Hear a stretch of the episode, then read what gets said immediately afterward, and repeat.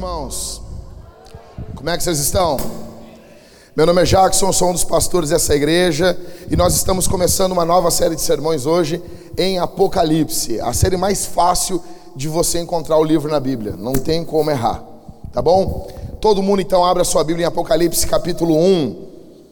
Sei que vocês estavam felizes que eu não estava pregando, os outros pastores tudo pregando. Eu estou muito feliz que Deus tem levantado outros homens de Deus aqui no nosso meio. Uh, o pastor Everton, o pastor Daniel, o pastor Maicon. O pastor Rodrigo não pregou porque ele trabalha todos os domingos à noite. Então não tinha como estar pregando, porque quem prega de manhã é o mesmo que prega à noite aqui na Vintage, tá bom? Então abra sua Bíblia em Apocalipse, capítulo de número 1, a gente vai ler, pessoal do verso 1 até o verso 3. Todo mundo achou aí? Você vai ficar com a Bíblia aberta. A gente tem algumas Bíblias aqui que são doação dos irmãos nos bancos. Se você é visitante, você não tem Bíblia, nós convidamos você nesse momento a pegar uma dessas Bíblias para você. Você pode levar para casa, ficar à vontade, e é uma alegria muito grande, tá bom? Peço que você fique orando, fique orando por nós aí. Fica orando pelo pessoal do som também. Amém? Glória a Deus. Tá tudo desligado os outros microfones aí? Agora fechou, né? A gente repreende o diabo desligando botões também. Tá bom? Vamos lá então. Apocalipse capítulo 1, verso 1 até o verso 3. Revelação de Jesus Cristo, a qual, a qual Deus lhe deu para mostrar aos seus servos as coisas que em breve devem acontecer e que ele, enviando o seu anjo, deu a conhecer ao seu servo João, que atestou a palavra de Deus e o testemunho de Jesus Cristo quanto a tudo o que viu. Verso 3: Bem-aventurado aquele que lê, e bem-aventurados aqueles que ouvem as palavras da profecia e guardam as coisas nela escritas, pois o tempo está próximo. Pai, eu peço a tua graça para pregar o teu evangelho, no nome de Jesus. Ajude-nos a conseguir pregar a tua palavra aqui nessa noite. Amém. E aí, pessoal, vamos conseguir, será? Vai dar, será? Vamos, vamos tentar. Aqui, é, é eu que tô, é eu que estou causando caos aqui, então. Eu sou o Satanás. Tá bom, então. E se eu pegar aqui assim, mais ou menos? Então vamos lá, ó. Tô pegando aqui, tá um negócio aqui embaixo aqui. Vamos ver se a culpa é minha ou não. Então, deixa eu dizer uma coisa para vocês: é tudo sobre Jesus. Nós estamos começando uma série de sermões em Apocalipse e é tudo sobre Jesus. Às vezes nós ficamos pensando, ah, Apocalipse, o que, que o pastor vai falar? Primeiro de tudo, você veio aqui nessa noite para ser reorientado, para ser reprogramado. Eu estou competindo com muitas coisas que estão falando com você durante a semana. Durante a semana você vê muito filme, você vê muita série, você ouve muito noticiário, você ouve até alguns pregadores meio fracos aí. E eu estou competindo com todo mundo, e eu tenho só uma hora no domingo. Tá? Então você veio aqui hoje para ser reprogramado. Ok? Então é tudo sobre Jesus. Você veio aqui para ser reorientado. Vamos lá, quem é o autor de Apocalipse? João. João, na verdade, ele é o cara que, que escreveu, que né, que registrou o autor mesmo de Apocalipse, é Deus, né, que vai dar as visões. Depois a gente vai ver qual é a progressão da visão em Apocalipse. João, então, é o cara que registra. Data que foi escrito Apocalipse: 95 a 96 depois de Cristo, no final do primeiro século, tá bom? Encerrando o primeiro século, ele era, João era o último apóstolo vivo. Olha para mim aqui. O som vai estar dando problema assim, você olha para mim. Semana que vem vai estar tudo bonitinho, tudo direitinho, tá? Então a data de Apocalipse 95, 96 depois de Cristo. Qual é o gênero literário aqui de Apocalipse? O próprio termo, o nome do livro já mostra pra gente. Apocalipse é o gênero, né? É literatura apocalíptica. Qual é o tema do livro? É uma revelação de um conflito cósmico entre Jesus e seus aliados contra o diabo e os seus aliados também. Jesus fica claro no livro que Jesus conquistou a vitória na sua morte vicária na cruz do Calvário. Porém, a igreja de Cristo segue sendo atacada pelo dragão. O dragão ataca a igreja pela perseguição, falso ensino, fascínio de riquezas materiais e aprovação cultural. Quais são os propósitos, a ocasião, o contexto? Então, essa carta aqui ela foi escrita para sete igrejas da Ásia. Jesus envia essas mensagens para que essas igrejas resistam aos ataques do diabo. A besta representa a violência intimidatória, falso profeta, o falso ensino, e a prostituta, a riqueza sedutora. O gênero literário aqui é o gênero apocalíptico. Era muito comum no mundo antigo haver as pessoas escreverem cartas apocalípticas, livros apocalípticos. E eles colocavam falsos nomes ou pseudônimos ou pseudoepígrafes, se não me engano, se não me falha a memória, se eu estudei direitinho. E essas cartas vinham com o nome de Enoque, de Noé, então os caras liam e disse, cara, Enoque escreveu um livro e o mundo vai acontecer tal coisa, ou seja, as pessoas ficavam apavoradas. E uma das características da literatura apocalíptica é o caos. É o caos é o caos pelo caos e o mundo indo de mal a pior. A diferença é que João aqui, ele escreve e ele não tem uma visão ruim da história. Ele não tem uma visão pessimista do final da história. Pelo contrário, o apóstolo João mostra para nós que a história caminha no palco que Deus colocou para ela se desenrolar e ela vai ter um final glorioso. Então quando a gente fala assim, a história tá, o mundo está acabando, ah, então vai estar tá bom. Então vai estar tá bom. Ah, isso vai ser o fim do mundo. Pô, então é fera, meu. Então tá bom. O final em Apocalipse é glorioso para o povo de Deus. Vamos lá. Como que está estruturado o Apocalipse? Na verdade, o Apocalipse é um livro difícil de entender em algumas questões. Quando você quer entender cada detalhezinho do livro, você vai ter problemas. Mas para entender a estrutura do, do, do, livro é fácil. Primeiro que ele abre numa sequência de quatro setes. É as sete igrejas, depois vai ter os sete selos, e o sétimo selo abre as sete trombetas. As sete trombetas, na sétima trombeta, abre as sete taças. Então são quatro setes: igrejas, trombetas, selos e taças. E o livro todo ele está dividido em quatro visões. João vê Jesus glorificado, do capítulo 1 ao 3. Depois ele tem uma segunda visão, no capítulo 4 ao 16, que é a visão do trono de Deus. Terceira visão, a Babilônia e o seu julgamento, do capítulo 17 ao 21. E depois do capítulo 21 até o final, ele vê a Nova Jerusalém. São quatro visões. A gente nem se liga nisso, né? Parece que João vê um monte de visões, são só quatro que ele vê no livro. Então, a estrutura de Apocalipse são quatro setes e quatro visões. Essa é a estrutura de Apocalipse. Mas resumindo para nós, se você não lembrar de tudo isso, Apocalipse é um livro cristológico. É sobre Jesus. A igreja, deixando claro para nós aqui, a igreja e a história estão nas mãos de Deus. Você tem noção disso? Deus não está jogando dados com a história.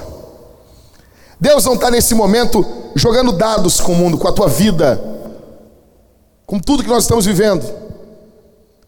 A história, presta atenção, a história e a igreja estão nas mãos de Deus. Ok? Uma vez um menininho chegou para a mãe e disse assim: Mãe, eu entendi Apocalipse. E a mãe dele disse: Como é que entendeu Apocalipse, meu filho? Eu entendi. Apocalipse, no final Deus vence. Basicamente é isso. Se você entender isso, você entendeu Apocalipse. Por isso que Apocalipse começa com o nome Revelação. é uma revelação. Deixa eu falar com vocês. Existem três posturas erradas que nós podemos ter diante de Apocalipse. Primeira, aproximação curiosa. Você não vê Netflix, mas você se aproxima de Apocalipse como se Apocalipse fosse um filme. Você está ansioso, você quer ver se não. Nossa, o que, que tem de novo aí? A besta que emergiu da terra. O que, que é isso? Que loucura é essa? Você tem, você tem curiosidade. Você leu o Deixados para Trás? Você viu o filmezinho? Você viu o Nicolas Cage no fim de carreira? E você quer saber. Ah, uma vez chegou um irmão para mim e disse assim: Tu sabia que o anticristo já está entre nós? Eu, eu olhei para ele, mas como é que tu sabe? Mas como é que tu sabe? Aí ele olhou para mim e disse: Não, o anticristo já. O anticristo tem 33 anos. Eu, eu, quase que eu perguntei: É tu? É tu? Né, eu, conheci várias pessoas que tinham medo de ser o anticristo. Acho que as irmãs nunca passaram por isso. E daí eu, eu olhei pro cara, como é que tu sabe? E o nome dele é Nicolai. Eu, como é que tu sabe? Tu falou com ele? Ele, ele é teu amigo no Face? Ou seja, aproximação curiosa, curiosidade. Parece a minha filha. A minha filha entra no. Assim, eu tô. Eu, eu a Thalita, no shopping, a gente entra no, no elevador, entra uma pessoa, minha filha faz assim, ó. A pessoa olhou para um cara olhou para nós e disse assim: "Bah, mas ele é catadeira, né?" Aproximação curiosa. Segundo, distanciamento. Vai para outro extremo. Se tem uma galera que, que quer saber todos os detalhes de Apocalipse, se tem uma galera que assim, não quer saber tudo, aí tem um outro, um outro grupo que, não, eu não quero ler isso aí. Afinal de contas, Calvino não comentou Apocalipse. Calvino não falou nada sobre Apocalipse. Lutero queria tirar até da Bíblia. Isso é um babado aqui só para nós. Nós e a galera do, do, da internet saber. Teve um período que Lutero tirou Tiago e Apocalipse da Bíblia. Coitado. Depois ele voltou atrás. Apocalipse, não, não. Eu já ouvi uma outra. Se Calvino não comentou Apocalipse, agora tem um monte de perrapado aí que já estão falando de Apocalipse. Eu sou um deles. Então é o distanciamento. Não, não, não, não quero ler isso aí. E o terceiro é o dogmatismo. Apocalipse é um livro extremamente simbólico existem muitos símbolos em Apocalipse. E se nós formos extremamente rígidos em Apocalipse, nós vamos criar muitas inimizades. Por exemplo, aqui na nossa igreja nós temos pré-milenistas, amilenistas. Eu sou um pré-milenista histórico. Se você não entende, não sabe o que é isso, fica tranquilo. É tipo marca de miojo. Fica tranquilo. Fica tranquilo. Pastor Daniel, eu falei aqui, ele é amilenista. Ou seja, na cabeça do pastor Daniel, nós já estamos no milênio. E quando Jesus voltar, ele volta no fim do milênio, acabou o milênio. Eu sou pré-milenista, pré, antes. Para mim, quando Jesus vier, vai começar o milênio. Só que o que, que eu e o Daniel concordamos? Jesus vai voltar. Isso aí. Isso que basta, isso que importa. Então, nós não temos um dogmatismo muito ferrenho nisso aqui na Vintage tem liberdade para você ter uma visão diferente em Apocalipse, porque ele é um livro com muitos símbolos. Então, quando nós nos achegamos a Apocalipse com muito dogmatismo, nós causamos problemas. Tá bom? Esses são algumas questões para você fugir. O que, que nós aprendemos em Apocalipse? Perseverar, testemunhar, enquanto Jesus nos consola com suas promessas.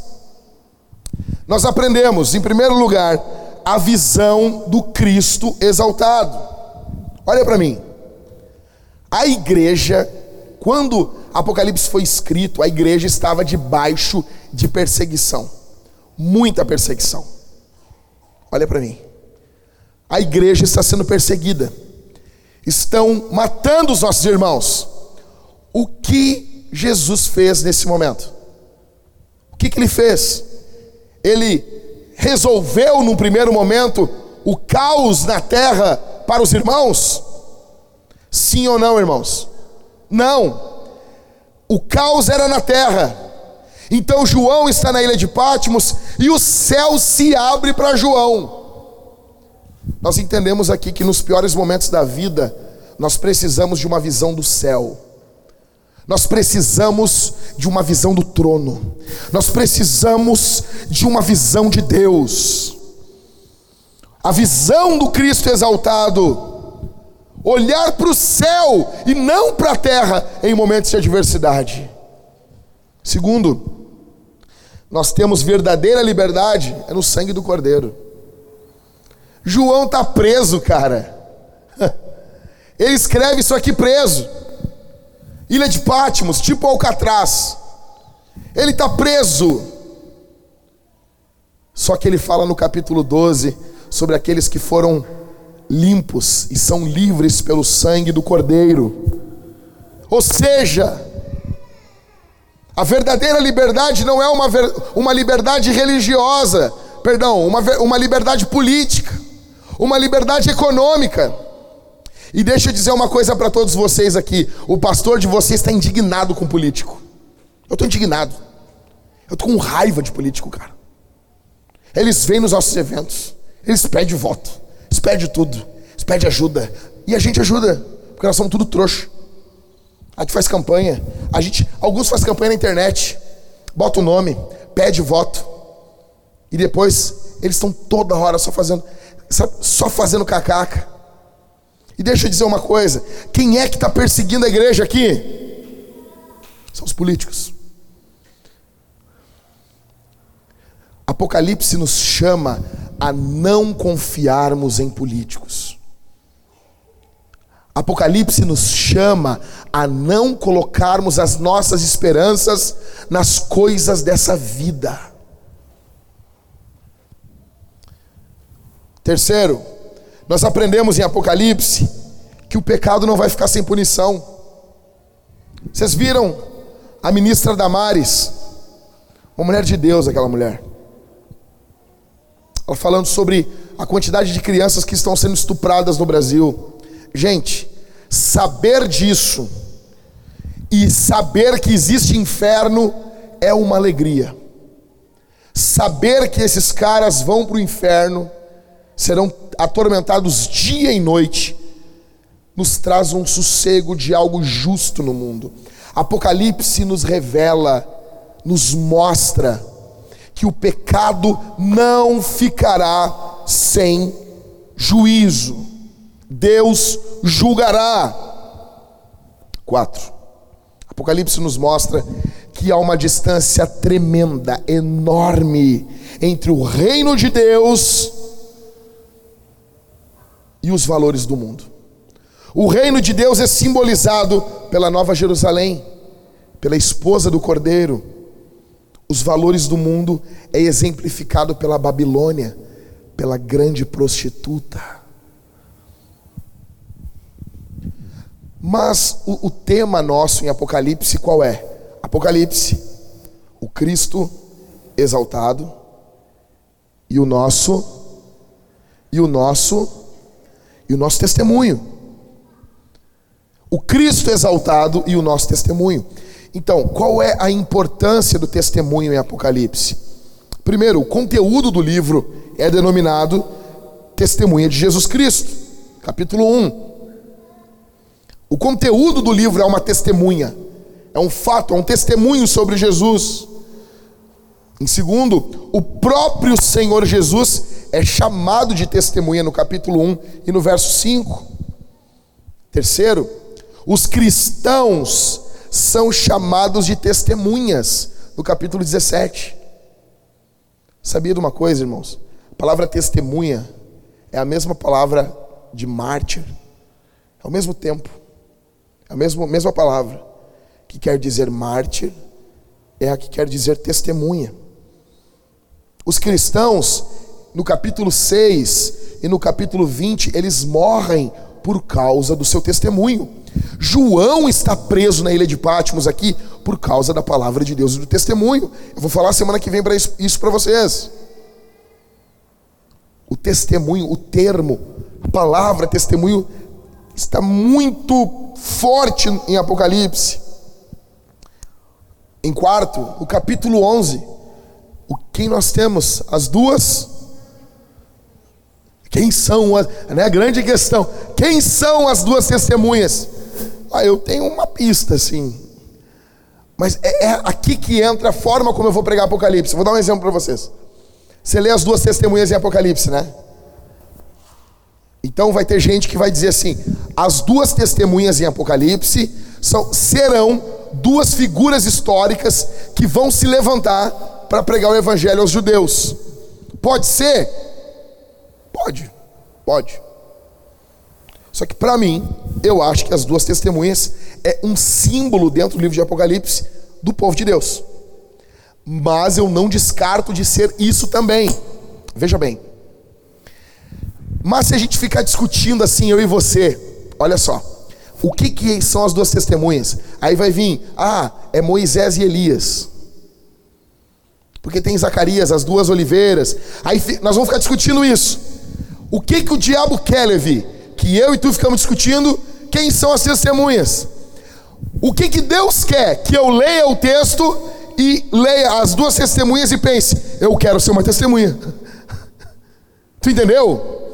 No final das contas, a testemunha pode ser uma figura histórica ou pode ser um símbolo do povo de Deus. Só que a questão é: e nós?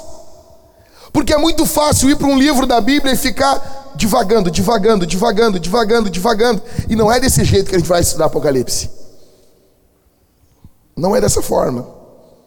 Apocalipse de João, ao mesmo tempo que nos convoca a testemunhar Jesus, ele nos capacita a testemunhar Jesus. E dobra a tua atenção agora aqui. Porque a forma como vamos testemunhar Jesus, nós vamos testemunhar Jesus com uma perspectiva apocalíptica. Isso é que faz toda a diferença. Testemunhar é uma, uma tarefa essencial, só que sem a perspectiva correta é mortal. Você precisa testemunhar Jesus com uma perspectiva correta de quem Ele é. Eu vou, eu vou procurar, falei hoje de manhã, vou repetir aqui. Tem um documentário, minha esposa e eu vimos, o, o reverendo Franklin Ferreira indica. O evangelho entrou em uma favela no Rio de Janeiro, eu não me lembro o nome. Eu vou procurar esse documentário e mandar para os irmãos. Tem no YouTube. Foi feito uma, um documentário, acho que é do UOL. E cara, o documentário é um documentário não cristão sobre uma pequena igreja pentecostal. E eles mudam uma localidade. Os maridos param de trair as mulheres. As casas onde havia criminalidade para de ter. Eles param de ter criminalidade onde eles moravam. Aquela casa acaba sendo valorizada. Aí eles começam a mostrar tudo que aquela igrejinha fez naquela localidade. Primeira, primeira casa que foi pintada naquela favela foi a própria igreja. E depois todas as casas passaram a ser pintadas. Aí no final do documentário, eles entrevistam uma senhora de idade, dessas de igreja pentecostal, sabe, bem gordinha, com um vestidão, com um coquinho atrás assim. E ela tá numa numa assim, numa estação de trem. E ela tem que viajar. Ela viaja, ela pega viagem de avião, de, de, de navio, de, de trem, pregando o evangelho. E eles chegam para ela, como que a senhora, com essa idade, está pregando, viajando, a senhora não tem medo? Aí aquela velhinha pentecostal fala assim: Eu não tenho medo, não. Eu sirvo o Senhor dos Exércitos, Rei da Glória, General dos Generais. Rei dos Reis, nunca perde uma batalha. Meu Deus é poderoso na guerra. Eu, na hora eu olhei, eu estava chorando nessa hora já. Eu falei para minha esposa, ela tem uma visão exaltada de Jesus. Ela tem uma visão exaltada de Jesus. E essa visão exaltada de Jesus impacta no testemunho dela aqui. Ela não tem vergonha de pregar. Ela não tem vergonha de falar de Jesus. Ela não tem vergonha de falar do Evangelho. Essa perspectiva alta, exaltada, do além, mudo hoje, transformo agora. Essa é a introdução, tá bom? Vamos lá, verso 1. O que, que diz o verso 1? Revelação. Então, vamos lá, primeira palavra. Revelação do grego Apocalipse. Então as pessoas, por que que nosso, por que que, tá, por que, por que, que em português é Apocalipse e em inglês é Revelation? Por quê, cara? Porque é a primeira palavra, revelação e apocalipse é a mesma coisa. Só que em português é mais bonito. Os americanos perderam para nós. Revela... Imagina o nome assim, revelação, nome de banda de pagode. Imagina isso. Nós teremos agora aqui uma série sobre revelação. Já imaginar um monte de cara aqui com umas caras de tarado, cada um tocando um instrumento.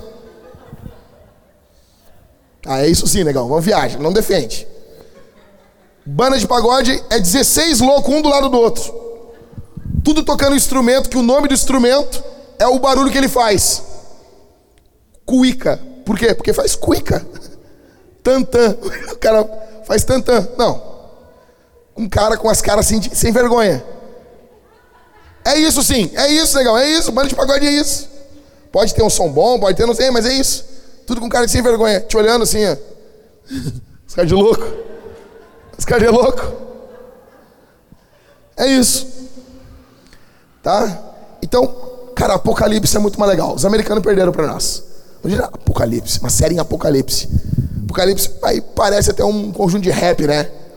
Humano, Apocalipse. Então, revelação. Que quer dizer o quê? Descobrir, revelar o que está encoberto. Então a literatura apocalíptica, como eu falei para vocês, era uma literatura pessimista. João, ele olha para a história como um palco onde Deus desenrola o seu plano. E somente o crucificado pode resolver o enigma da história. Em Apocalipse é assim. Vamos lá, seguindo, verso 1. Revelação de quem? Então, Jesus, aí grande discussão é: a revelação é que Jesus está dando uma revelação ou é uma revelação sobre Jesus? As duas coisas. Jesus é tanto o revelado como o revelador. Ele é tanto o profeta como a profecia. Ele é tanto o sacerdote como a oferta. Ele é tanto o rei como o reino. A qual, segue verso 1 aí, a qual Deus lhe deu para mostrar a quem? A quem? Não é para todo mundo. Alguns não vão gostar dessa série. Sabe por quê? Ela é só para os servos. Alguns não vão gostar, alguns vão achar chato. Sabe por quê? Porque tu não é servo. Servo de quem? Em primeiro lugar, servo de servo. Não tem como servir a Deus sem servir os seus servos primeiro. Você serve primeiro os servos dos servos, depois você serve o Senhor. Você é servo de servo em primeiro lugar.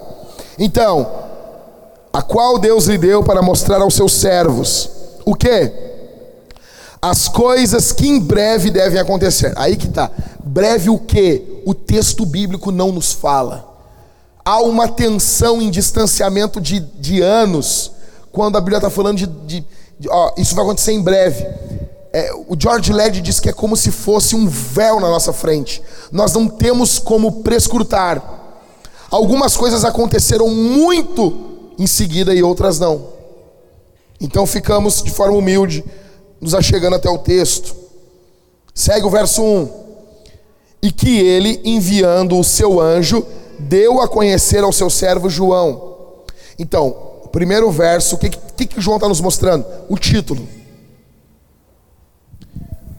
Existe um quatro estágios da revelação em Apocalipse: Pai, fala para o filho, o filho ao anjo e o anjo a João. E a nós temos cinco estágios: o pai ao filho, o filho ao anjo, o anjo a João e João à igreja, e a igreja a nós.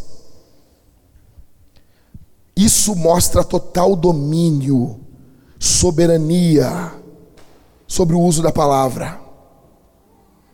Vamos lá? Verso 2 que, que verso 2 nos mostra? o conteúdo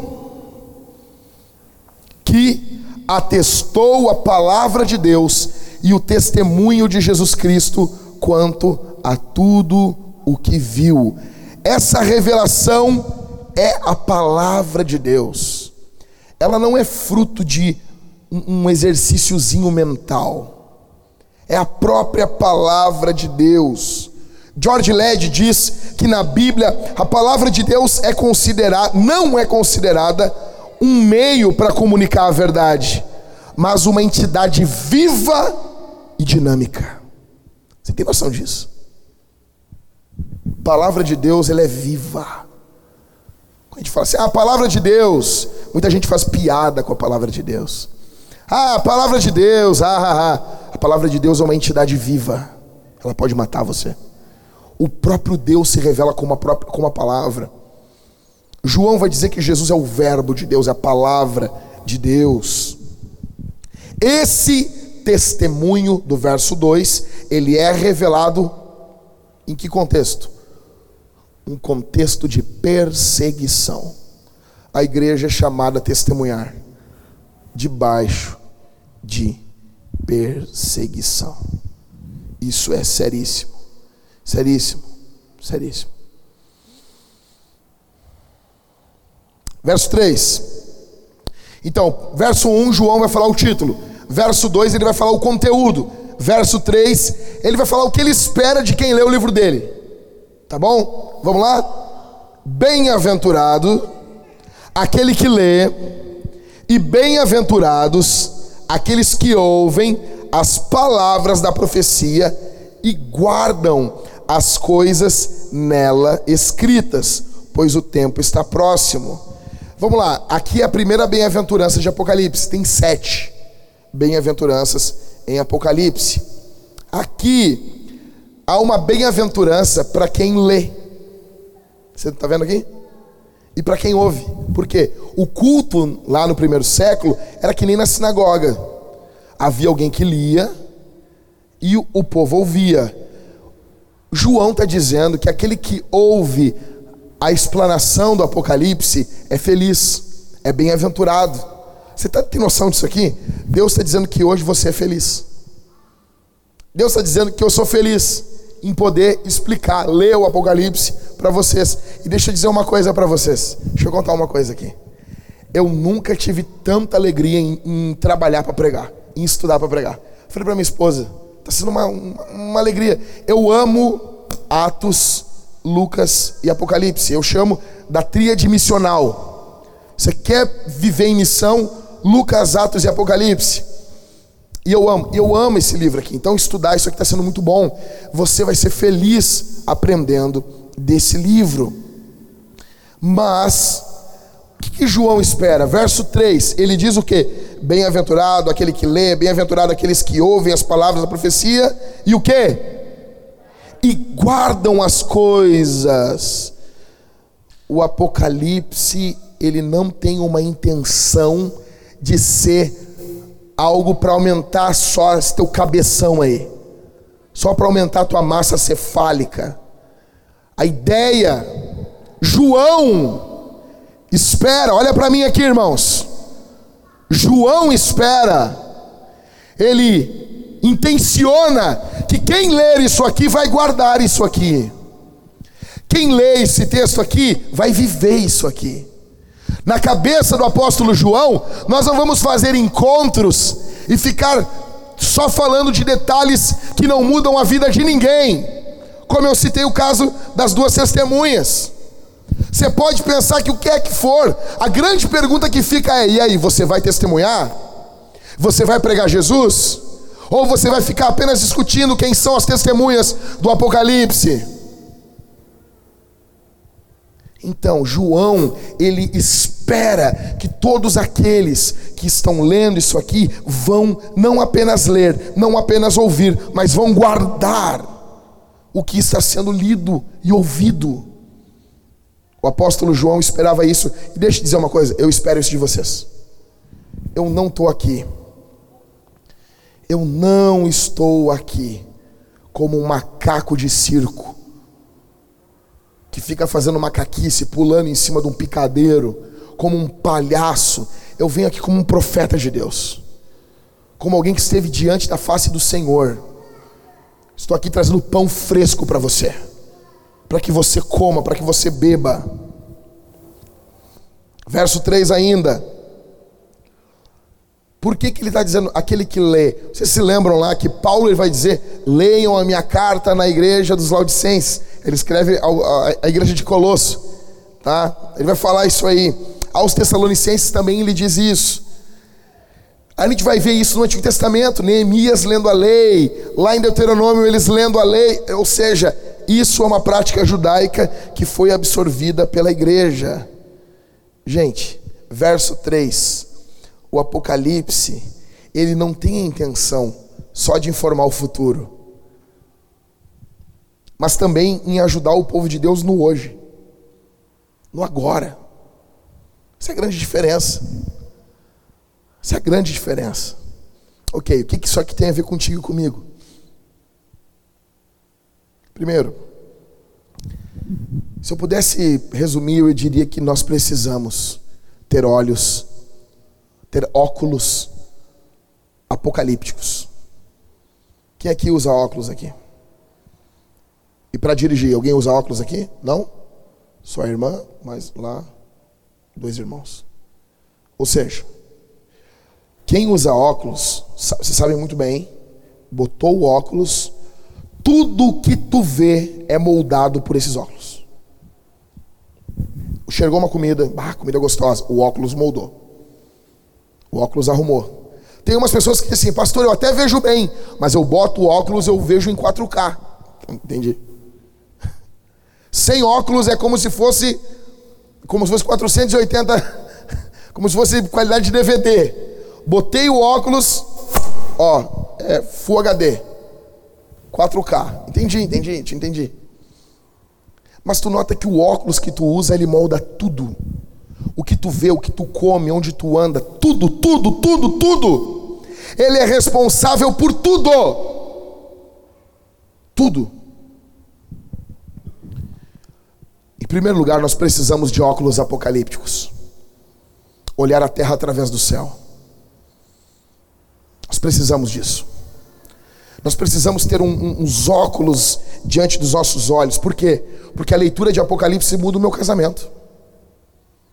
Muda o meu casamento. Muda o jeito que eu me relaciono. Quando eu leio o Apocalipse, muda a forma como eu vivo. É um óculos que eu estou usando. Muda a minha relação com a minha família, com o meu emprego. O céu impacta muito mais a minha vida do que os eventos que estão à minha volta. Você nota que é isso que está ocorrendo aqui. O mundo está caindo na cabeça da igreja. Então o céu se abre para João e ele escreve essa carta para a igreja. E essa carta, ela tem muito mais impacto sobre os cristãos do que os eventos que estão ocorrendo ao redor deles. É isso que Deus espera de você. Que a escritura, que o que eu estou falando hoje aqui, tenha muito mais impacto na tua vida do que as coisas que ocorrem ao teu redor. Em primeiro lugar, precisamos de óculos apocalípticos. Segundo, quanto mais a minha mente está ligada no além, mais eu tenho forças para viver o hoje. A perspectiva para vencer os sofrimentos do hoje está intimamente ligada à forma como eu olho o futuro. Apocalipse, então, não só muda a forma que eu vivo, mas muda a forma como eu sinto como eu me relaciono com o meu sofrimento. Ler e estudar Apocalipse muda todas as coisas, transforma como eu vou viver e como eu vou sofrer. Em terceiro, leia Apocalipse com uma postura, como um servo. Capítulo 1, verso 1. Olha o que diz: Revelação de Jesus Cristo a qual Deus lhe deu para mostrar aos seus servos. Essa é a postura. Mas ninguém pode dizer nada para você. Você é senhor da sua vida. Tem áreas da sua vida que ninguém pode falar nada, que ninguém pode apontar, que ninguém pode tocar, que ninguém pode dizer, que ninguém pode mexer. São altares, são ídolos dentro da sua vida. Você não, meu convite é que você não volte mais aqui. O texto foi escrito para servos. A postura que nós precisamos aqui é uma postura de servos. E isso muda todas as coisas. Por quê?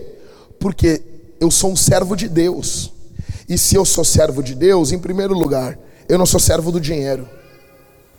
Deixa eu dizer uma coisa para vocês aqui. Deixa eu abrir, deixa eu botar meu, meu coração numa bandeja e servir para vocês aqui. Me deixa fazer isso aqui. Deixa, eu, deixa, me deixa, deixa o pastor falar isso aqui. Deixa eu contar uma coisa para vocês. Eu tinha um sonho de plantar 20 igrejas no estado do Rio Grande do Sul. Parece mentira. Nós estamos lutando na plantação dessa igreja aqui, no estabelecimento de uma igreja madura. E eu terminei de ler esse mês passado o livro Hero Maker ou Formadores de Heróis. E o Dave Ferguson faz uma pergunta assim, Ricardo: Qual é o sonho que tu tem para tua igreja? Na hora eu não segui lendo, eu fui imbecil. Aí eu parei e pensei assim, estava dentro do avião, eu estava indo pregar em Goiânia. O Pedro estava junto comigo e eu estava lá assim, eu quero plantar 20 igrejas. Ah, ah, ah, ah. um louco assim tomando assim é, os negócios dos aviões lá, aqueles refrigerantes, aquelas águas loucas lá, escrevendo e turbulência. Eu já não tenho mais medo de voar mais. Eu estava feliz da vida ali. Se morrer, morri. Aí eu li a, a linha de baixo. Agora pega esse sonho e multiplique por 100. Esse é o sonho que você tem que ter. Porque isso vai envolver fé. O teu primeiro sonho é barbada no reino de Deus. Eu consigo me imaginar plantando 20 igrejas. Mas deixa eu dizer uma coisa para vocês: eu não me imagino plantando duas mil. E daí eu escrevi duas mil quase chorando num guardanapo da Gol. Primeiro que a comida da Gol é ruim, então eu já estava chorando de tristeza.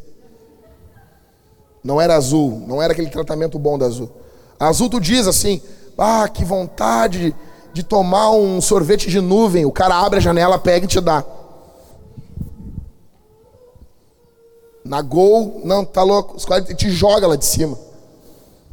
Aí, na hora eu escrevi duas mil igrejas. E há tempos eu venho orando, pedindo, Senhor, nós não podemos ficar só no Rio Grande do Sul. Aí eu estou conversando com os irmãos e perguntei sobre qual país era mais necessitado do Evangelho: Argentina, Paraguai ou Uruguai? E eles me disseram: o Uruguai. Ele tem 20 de ateus. Eu não sei se você tem noção, isso é muita coisa. Eles têm um número de 4% de evangélicos. Tipo, é nada. É nada. Os caras ficam dizendo que, ah, que no Brasil vai ser a maioria evangélica, vai ser. Já é. Não é de boca, mas praticante já é. Vai agora numa missa, não tem ninguém. Só as pessoas velando as pessoas lá, chorando, missa de sétimo dia. Tá bom? Então a gente não entende o que é isso. E daí na hora eu pensei, o Senhor Deus me chamou para uma coisa, para o estado menos evangelizado da confederação, Rio Grande do Sul. E eu acho que Deus está me chamando e nos chamando junto para o país menos evangelizado da América Latina, o Uruguai. Os dois maiores desafios da América Latina chamam-se Rio Grande do Sul e Uruguai. E não tem ninguém pensando nisso. Nessa noite, nós estamos aqui às 19h14, horário de culto. Tem no mínimo 11 cidades no Rio Grande do Sul que não tem nenhuma igreja. A cidade vai dormir nas trevas. Se alguém adoecer, nenhum pastor vai orar. Se alguém morrer, não vai ter nenhuma pregação cristã no enterro. 11 cidades sem nenhuma igreja no Rio Grande do Sul. Aí eu falei, nós fizemos essa, essa camisa aqui que a gente espera que você compre. Do Apocalipse aqui a gente fez. E o dono dessa camisaria aqui, ele é uruguaio. Aí eu conversei com ele. E eu tenho um espanhol muito bom, né? Aí eu disse, pero con nosotros, yo no quería hablar con nosotros. ¿Para qué? Para que, para que no, para, para lo predicar la palabra de Dios en, en Montevideo. Por que, que vocês estão rindo? Olha, eu ganhei, eu ganhei um panamenho para Jesus. E ele era meu colega de colégio. E daí toda vez que a Thalita ri, ri do meu espanhol, eu mando um WhatsApp para ele e eu pergunto: Daquela Alejandro Miranda, mi espanhol é muito bueno ou não? Ou não? E daí ele manda, ele só me elogia, né? E, e ele diz que todo mundo que fala mal do meu espanhol não entende. Mas é um, um cara que fala espanhol me elogiando. Então entende que daí meu, minha moral fica lá em cima, né? Mas eu sei que eu não falo nada. Parece um jogador de futebol falando portunhol nas, nas entrevistas, né, Éder? É terrível. Então, aí eu perguntei para ele assim, cara nem é crente. Eu disse assim, Tchê, me diz uma coisa. Qual, se nós quiser começar uma igreja, plantar uma igreja em Montevidéu, temos chance? Ele olhou para mim e disse assim: os uruguaios amam os brasileiros de Uruguai, Argentina e Paraguai é o país que mais ama o Brasil. Se tu chega lá com uma camiseta da seleção brasileira, tu é carregado no colo. Ali foi foi, foi a confirmação. Voei de quindão gordo assim, parecendo um quindão. E vamos lá, velho. Deixa eu dizer uma coisa. Mas para isso acontecer, nossas ofertas têm que ser exponenciais porque nós zeramos a, a Remadores do Sul. Nós tínhamos um grupo de irmãos, de igrejas, e eu amo esses irmãos, mas ninguém cooperava com valores. Nós precisamos plantar igrejas. E eu disse: estamos acabando com a Remadores e começando do zero.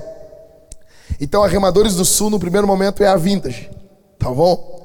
E nós vamos começar uma rede de igrejas aqui no Sul. E cada igreja vai doar no mínimo 10% da sua renda para a plantação de igrejas e nós vamos plantar duas mil igrejas, ainda que não seja por nós, sejam por outros líderes. Nós vamos ganhar plantadores, impulsionar homens, mas Deus vai fazer isso. Por quê, pastor? Porque Apocalipse foi escrito para servos de Deus, e servos de Deus não são servos do dinheiro. O nosso dinheiro é para manutenção da obra de Deus. Isso muda a forma como você dizima, como você oferta no final desse culto aqui, depois da pregação. Então entenda isso. Estude como servo. Você não serve a cultura. Você não serve os seus anseios. Você não serve a você. Sabe? A gente tem muito isso aí. Vai vir um coach e vai dizer para você, o que, que vai dizer? Você tem que se aceitar. Como é que é que eu vi? Eu vi um meme, não sei se foi a Suzana que botou. Foi tu, Suzana? Você não tem que se aceitar. Não, não quero me aceitar, eu quero fazer uma cirurgia. Foi. Sabe, não, tem que aceitar como. Quer aceitar como eu sou? Eu quero é fazer uma cirurgia muito bom. Muito bom. Muito bom. Esse é um. Ai, aceite como você é. Puxa, que droga, hein, meu? Quando alguém tem que dizer isso pra ti é porque tu é uma droga, né, cara? Então, cara, você não é servo de você. Nós somos servos de Deus. Estude Apocalipse como dessa forma. Em quarto, em meio às crises que as igrejas enfrentam, Deus não fica em silêncio. Apocalipse mostra isso. Olha para mim aqui, gente. Em meio, quando as igrejas entram em, entram em crise, Deus não fica calado. Deus não fica de longe.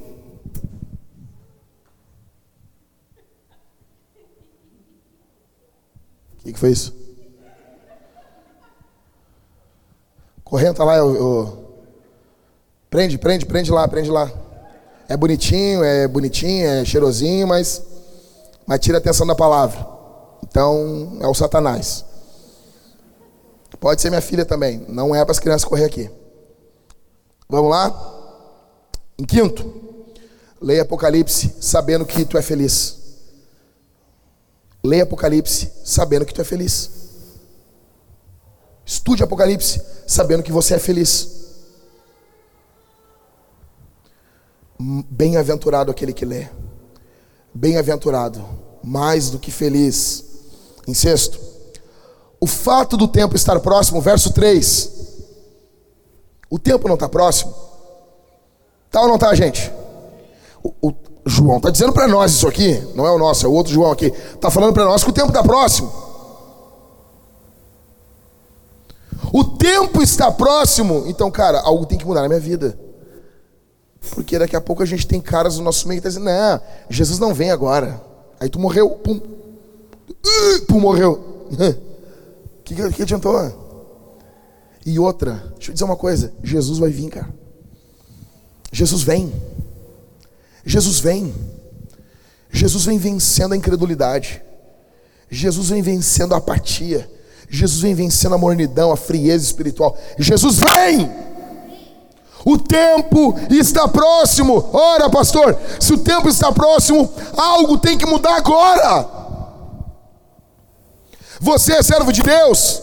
Isso aqui, ó, tem que mudar quando você sair daqui. Deixa eu dizer uma coisa aqui para vocês, irmãos. Eu disse de manhã, eu repito aqui.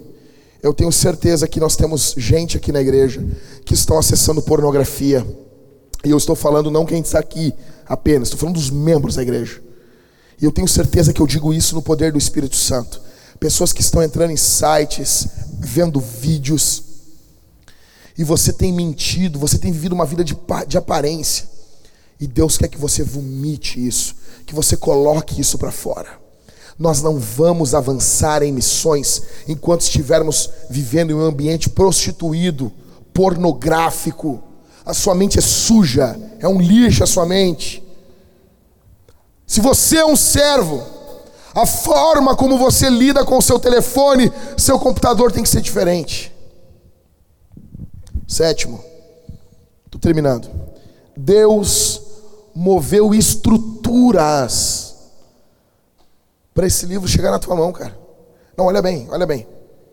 O pai revelou para o filho, que revelou para o anjo, que revelou para João, que escreveu para a igreja e chegou até nós. Aí você estuda de qualquer jeito. Você entende isso? Houve um chacoalhar cósmico e você fica assim. Ah,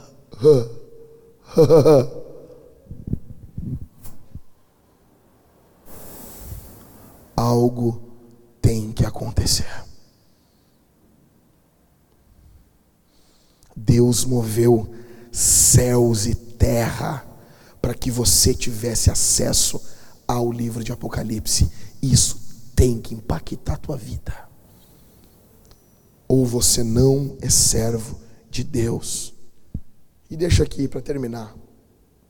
Jesus está agindo. Jesus vai fazer isso. Talvez você pense assim, não, ah, não sei se eu vou, vou, vou, ajudar, vou ofertar, vou dar meu tempo, meus talentos. Afinal de contas, eu já ouvi isso muito assim. Ah, eu tenho muitas opções. Eu ouvi uma vez um rapazinho na, na catequese. Eu não sei se fico na vintage, eu tenho muitas opções. Eu fui o primeiro a dizer: Tchê, não vem mais. Não precisamos de ti. Um abraço. Não, tu é tão bom assim. Imagina, tu tá namorando um cara, o cara diz pra ti assim: Ah, não sei, é porque tenho tantas garotas, né? Parece o Roberto Carlos. São tantas garotas. Eu gosto de carros velozes. Imagina. Não dá. Não dá. Deixa eu dizer uma coisa: Jesus vai fazer. Com ou sem você, com ou sem eu. Eu vinha vindo para a igreja e dizer para minha esposa assim: meu amor, nós precisamos vigiar o nosso casamento. Nós temos 14 anos, nós temos que melhorar a forma como nos tratamos, como nos amamos, como falamos um com o outro. Eu tenho visto assim, gente, cara, o tempo está se aproximando, tantas pessoas caindo, tantas pessoas voltando, virando as costas para o Evangelho, tantas pessoas que eu comecei a carreira cristã, cara, e Deus já estava fazendo. Em, 1990, em 1982, quando eu nasci, no dia 26 de novembro, nasci lá pequenininho, 4 quilos 450. Pum, nasci. Mi, miúdo. E eu tive meningite, eu era para ser louco. Entenderam? Mas eu tive meningite na hora do parto. E, cara, Eu era para ser louco. Quem entende disso sabe, eu era para ser louco. A Thalita tem um primo dela que ele teve a mesma coisa que eu e ele tem um retardo muito pesado e quando eu vejo ele assim, eu sempre fico muito emocionado. Porque aquilo aconteceu comigo também. E Deus sabe por que, que naquilo me afetou. Em 82 as crianças não faziam eletro. Eu fiz, eu, eu posso provar que eu sou normal. Esse cara tão desconfiado que, bah, nós vamos ter que. Nasci, fiquei 19 dias numa incubadora do lado das crianças de 700 gramas do meu lado, e do meu lado, e eu ali com 4,450, com a cara assim, esmagada no vidro da incubadora. Nasci, vinguei, tô aí, bem lustroso. Fato é que quando eu cheguei no mundo, em 1982, Jesus já tinha feito bastante coisa em quase dois mil anos de história. Você tem noção disso? Quando eu nasci, Jesus já tinha feito muita coisa na história. Já tinha vindo ao mundo, já tinha uh, vivido, morrido, ressuscitado, já tinha vivido, andado com os discípulos, subiu ao céu, comissionou, enviou. Os discípulos foram, passou 100, 200, 300 anos, mil anos. Os místicos vieram, 500 anos, a igreja se corrompe, reforma, puritanos, período do iluminismo, século 19, século 20 e pum, nasci. Jesus já tinha feito muita coisa. Aí eu conheci Jesus 15 anos depois, em 1998. No dia 7 de junho de 98, eu estava sendo batizado, descendo as águas com 15 anos. Deixa eu dizer uma coisa para você. Eu, quando cheguei na carreira cristã, em 98, já tinha passado muita água nesse rio, chamado História da Igreja. E eu me olho como privilegiado de poder servir a Deus. Bem-aventurado, como disse João, feliz em poder estar servindo a Deus. Essa é a perspectiva que eu quero que você saia daqui. Que eu quero que você vá para casa hoje. Com essa ideia de bem-aventurança, com essa ideia de alegria. Jesus já estava fazendo antes de você e antes de mim. Jesus já estava operando no mundo antes de você e antes de mim, antes do teu pai, antes do meu pai, antes da tua avó, antes da minha avó. Muito antes, ele já estava salvando, curando, batizando, libertando, enviando. Homens plantavam igrejas, missionários estavam atravessando continentes, a obra de Deus estava sendo feita, Bíblias estavam sendo traduzidas, teologia estava sendo produzida. Jesus estava operando, então você nasceu, então você conheceu Jesus. E hoje Ele chama você. E hoje Ele diz: Ei, deixa eu dizer uma coisa para você aqui, meu irmão. Escute uma coisa aqui, presta bastante atenção no que eu vou dizer para você.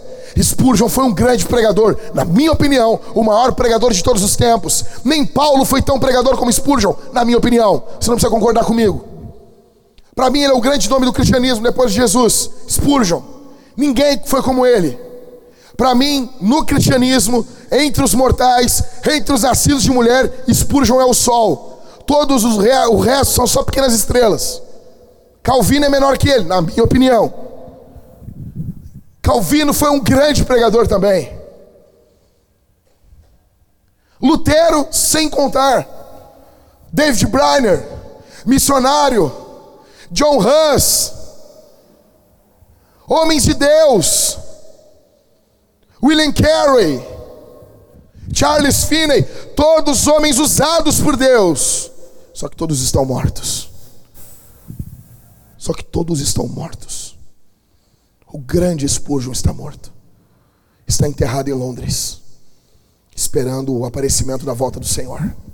Vai ser o primeiro cara que eu vou falar depois que eu, depois que eu morrer e ressuscitar. Ele está morto. O comentarista que o Spurgeon lia, que ele mais lia, o Matthew Henry, está morto. John Wesley está morto. Martinho Lutero, o grande cisne da reforma, está morto. Savonarola está morto. Estão todos mortos, mas você está vivo. Deus chama você. Você tem apenas uma vida. Você tem apenas uma história. Você não tem duas. Você tem apenas o hoje. Deus chama você a servir o Senhor com o seu tempo, os seus talentos e as suas finanças, com o seu coração. Deus chama você hoje a abandonar o pecado e seguir o Cordeiro de Deus. Deus chama você hoje a ser honesto sobre quem você é. Deus chama você hoje a se juntar na causa mundial da plantação de igrejas. Nós precisamos plantar igrejas. E a primeira razão por que temos que plantar igrejas e porque o meu coração pulsa pelo Uruguai, sabe o que, que é? É porque no Uruguai não, tá, não está tendo louvor. A primeira razão para plantarmos igrejas é porque os locais onde precisam não estão tendo louvor. Não estão tendo pessoas cantando o suficiente no Uruguai. Cristo merece ser exaltado em todas as línguas. Apocalipse vai nos mostrar isso. Línguas, tribos e nações louvando o Cordeiro. Essa visão de Apocalipse, de todas as línguas louvando, me leva a ir a todas as tribos, a todas as línguas, para que todos louvem. Para que todos o louvem. Para que todos o louvem. Nós precisamos. Algo tem que mudar em nós. Algo tem que impactar a gente a gente tem que sair daqui transformado. Por quê? Porque o Cristo está exaltado.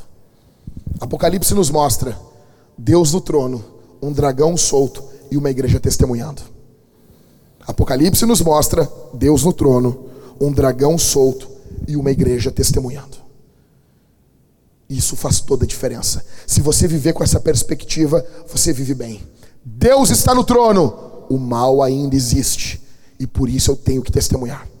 Essa é a perspectiva apocalíptica. Use esses óculos, viva essa semana dessa forma. Contemple o Cristo exaltado. Se você quer saber como está Jesus nesse momento, eu já fiz essa pergunta, já fiz essa pesquisa uma vez dentro do Big Shop. Gravei um vídeo dentro do Big. Que fim de carreira. Tem no canal da Vintage lá. Você quer saber como está Jesus hoje? As pessoas olham para os evangelhos, imaginam Jesus tomando tapa na cara, sofrendo, sendo humilhado. Não, não, não, não, não, não, não, não, não, não. Jesus não vai tomar tapa na cara de ninguém. Ninguém vai bater no rosto dele. Uma vez eu estava indo para o colégio, isso faz muito tempo. Na época era segundo grau. Agora fala ensino médio, não sei por que isso. Tava, era tão bonito aquele nome. Minha mãe fala que era ginásio ainda. Ginásio, ginásio é um ginásio para mim. Isso aqui é um ginásio. Eu nunca entendi de ginásio. Mas tudo bem. Ou seja, agora eu também sou, sou velho também, porque eu também falo um nome segundo grau. Então agora é segundo grau. Eu estava no segundo grau. E daí eu passei na rua e eu vi um cartaz assim de uma banda. E o nome da, da, do disco deles era Se Deus Vier Que Vem Armado. Aí eu apontei para meus, meus coleguinhas, tá vendo lá? lá os caras, ah, tô vendo. É, ele vai vir armado. Apocalipse mostra que ele vai vir armado. Ele vai vir. E vai vir armado. E aqueles que não temem o cordeiro estão ferrados. Mas para nós que tememos o nome do Senhor, nascerá o sol da justiça. Vamos ficar de pé?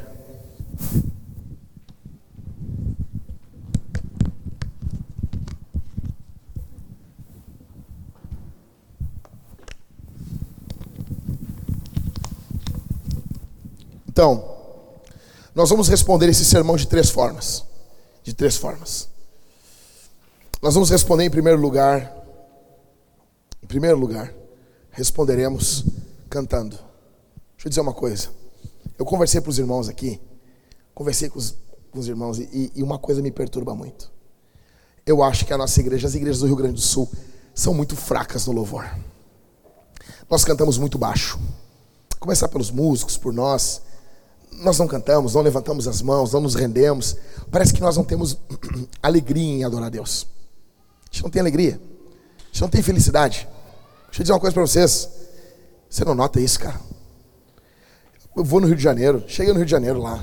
Irmãos, os caras estavam com bateria assim, não tão suja que nem a nossa, mas a bateria não tinha microfone nenhum na bateria.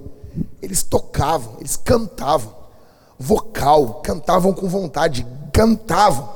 A igreja cantava, era ensurdecedor. Chega aqui, cada um olhando para os lados. Deixa eu dizer uma coisa para você: isso aqui é um culto, não é um show. Você está aqui para louvar o nome do Senhor.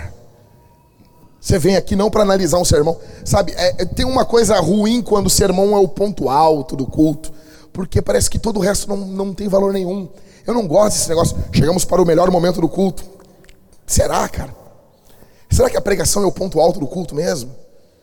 Se isso aqui não desaguar em louvor, não valeu de nada. Se você não se render ao Senhor, não valeu de nada.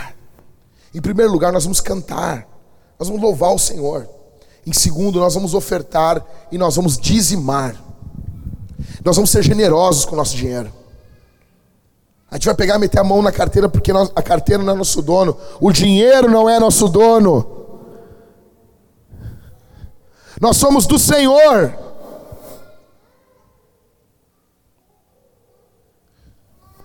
E nós queremos que toda a terra louve.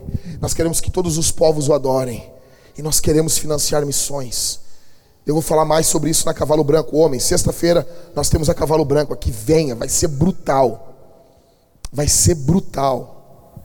Nós temos que fazer algo. Algo tem que ocorrer. Algo tem que transformar. Segundo, nós vamos ofertar aqui na frente ou no fundo com o Thales ali na máquina. Em terceiro lugar, nós vamos cear. Nós vamos participar do sacramento, da Eucaristia, da comunhão, como você quiser chamar. Quem participa? Quem é membro de igreja. Quem é membro de igreja? Quem está congregando em alguma igreja? Quem tem pastor? Quem pode ser disciplinado? Não importa a igreja que você está, você tem pastor? Você pode ser disciplinado? Você pode ser confrontado? Então você participa. Pastor, não tenho, então não participa. Não importa, você participa. Membros aqui da Vintage, todos os membros. Nós vamos participar da ceia. Nós vamos comer e beber do corpo e do sangue do Senhor. Cálice dourado, vinho. Suco, perdão. Cálice bronze, vinho bronze, vinho, dourado, suco. Se você for daltônico, pergunte para o irmão. Você vai pegar o pão e vai molhar, você vai vir em oração. Você vai vir em expectativa, você vai vir cantando, louvando o nome do Senhor. E nós vamos invadir o céu mediante o sangue de Jesus. Mediante um novo caminho, um novo e vivo caminho. Amém? E essa semana precisa ser uma semana de testemunho. Precisa ser uma semana transformacional na nossa vida. Em nome de Jesus. Vamos orar? Peço que você feche seus olhos. Feche os seus olhos. Vamos orar. Vamos orar. Pai, nós te agradecemos pelo teu amor. Nós te agradecemos por tudo que o Senhor Deus tem feito. No nome de Jesus. Eu peço que o Senhor Deus estenda a sua mão sobre nós. Estenda a sua mão. Que tua graça esteja sobre nossas vidas. No nome de Jesus. Ó Deus, que enquanto oramos, o Senhor possa nos transformar. Que enquanto cantamos, o Senhor possa nos inspirar. Que enquanto participamos da ceia, o Senhor Deus possa estar agindo no nome de Jesus. Vem sobre nós, Senhor. Com tua glória, tua graça, teu poder sobre nós. Em nome de Jesus. Em nome de Jesus, que demônios sejam repreendidos e expulsos pelo poder do nome de Jesus. Nós queremos mais o teu poder sobre nós, Senhor, mais a tua graça, a tua unção sobre nossas vidas. E essa semana, Senhor, que a visão do Cristo exaltado mude a forma como vivemos o hoje, mude a forma como andamos no dia a dia, no nome de Jesus.